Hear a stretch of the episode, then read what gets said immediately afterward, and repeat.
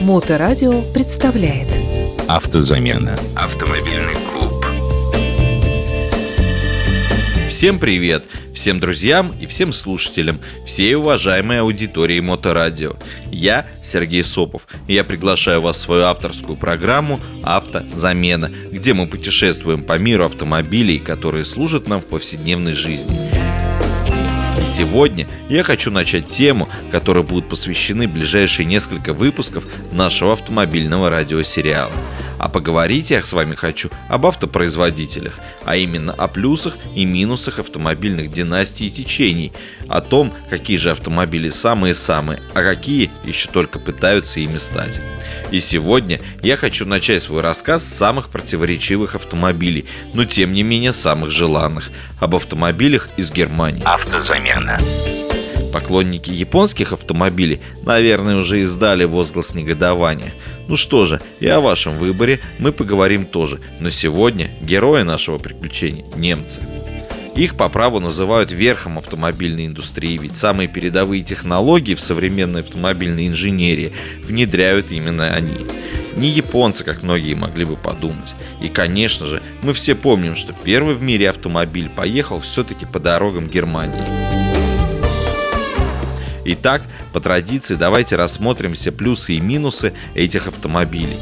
В своем повествовании я постараюсь обойти названия конкретных марок и моделей, дабы не быть привзятым, хотя, я думаю, вы уже поняли, я являюсь поклонником именно немецкой школы автомобилей. Комфорт.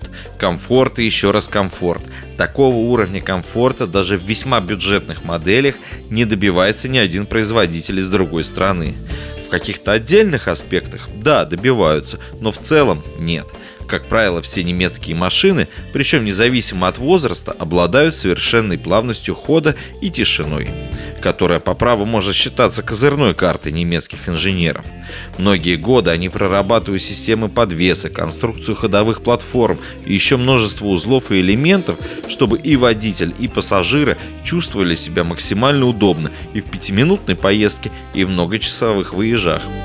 Системы подвесок – это вообще чисто немецкая история. По правде говоря, остальные производители оптимизируют на своих автомобилях то, что уже придумано до них – Например, автомобильный амортизатор был придуман французом Морсом, но именно немцы оптимизировали его до ходовой модели и первые начали его ставить на свои автомобили. Они же первые стали внедрять многорычажные подвески. А двигатели, а трансмиссии. Тут тоже есть много интересных моментов. Немецкие двигатели долгое время считались просто неубиваемыми, и, к сожалению, подзабытое уже понятие «миллионник» – двигатель, который способен пройти 1 миллион километров пробега без капитального ремонта, относилось прежде всего к немецким моторам. Сейчас ситуация изменилась в худшую сторону, но об этом я расскажу вам несколько позже. Тем не менее, современные их двигатели отличаются самым удачным соотношением количества лошадиных сил на 1000 кубических сантиметров рабочего объема, и даже небольшие двигатели показывают неплохие и динамические, и скоростные характеристики при весьма скромном расходе топлива. Ну а если мы с вами говорим про дизельные двигатели, то дизелям концерна Volkswagen Audi сейчас равных просто нет. Этот же концерн является изобретателем современной автоматической трансмиссии DSG, которая считается самой комфортной в эксплуатации при увеличении и динамических характеристик, и оптимизации расхода топлива. И вообще, плане трансмиссии немцы стали больше отдавать предпочтение роботизированным коробкам, которые лучше справляются с высоким крутящим моментом двигателя. Давайте вернемся к одному из самых главных приоритетов немцев – комфорт.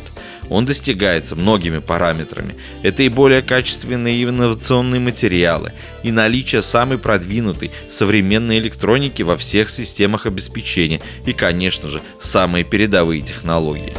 Продуманы все мелочи на любого самого взыскательного потребителя. Одним из самых значимых достижений немецких концернов стоит считать безупречной и безоговорочной репутацией марки. Почти все немецкие марки автомобилей вызывают уважительные восклицания у любого автолюбителя.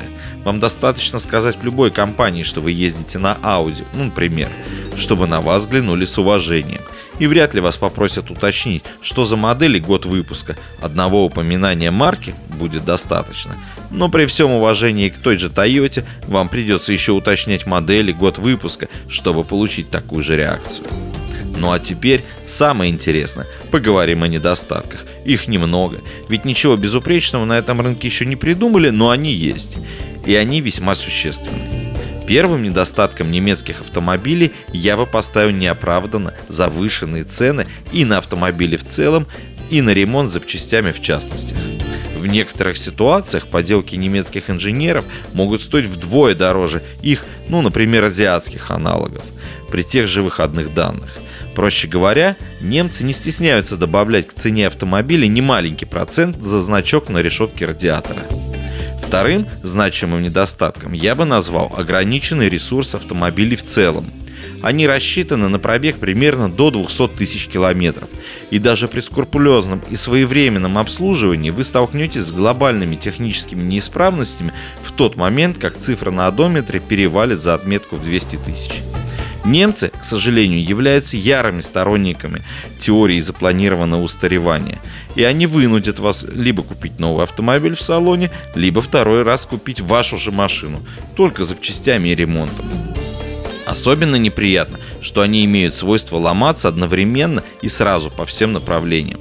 Поломка двигателя может сразу же за собой потянуть выход из строя трансмиссии, а уж поломки электронных блоков могут вызывать цепную реакцию по всему автомобилю сразу. Из-за сложности узлов и агрегатов обслуживания таких автомобилей стоит доверять только компетентным специалистам, обладающих не только исключительными навыками, но и огромным перечнем специального инструмента и оборудования, что, конечно же, увеличивает стоимость ремонта на порядке по отношению к другим маркам. Стоит ли говорить про стоимость запчастей? На оригинальные марки запчастей она бывает просто невообразимой. Настолько, что возникает вопрос о целесообразности ремонта в общем. Можно даже возразить мне и сказать, что есть неоригинальные аналоги деталей. Да, есть. Но не забывайте о том, что ставя детали сомнительного качества, вы тут же потеряете и в комфорте, и надежности эксплуатацию, а что самое опасное, в безопасности передвижения.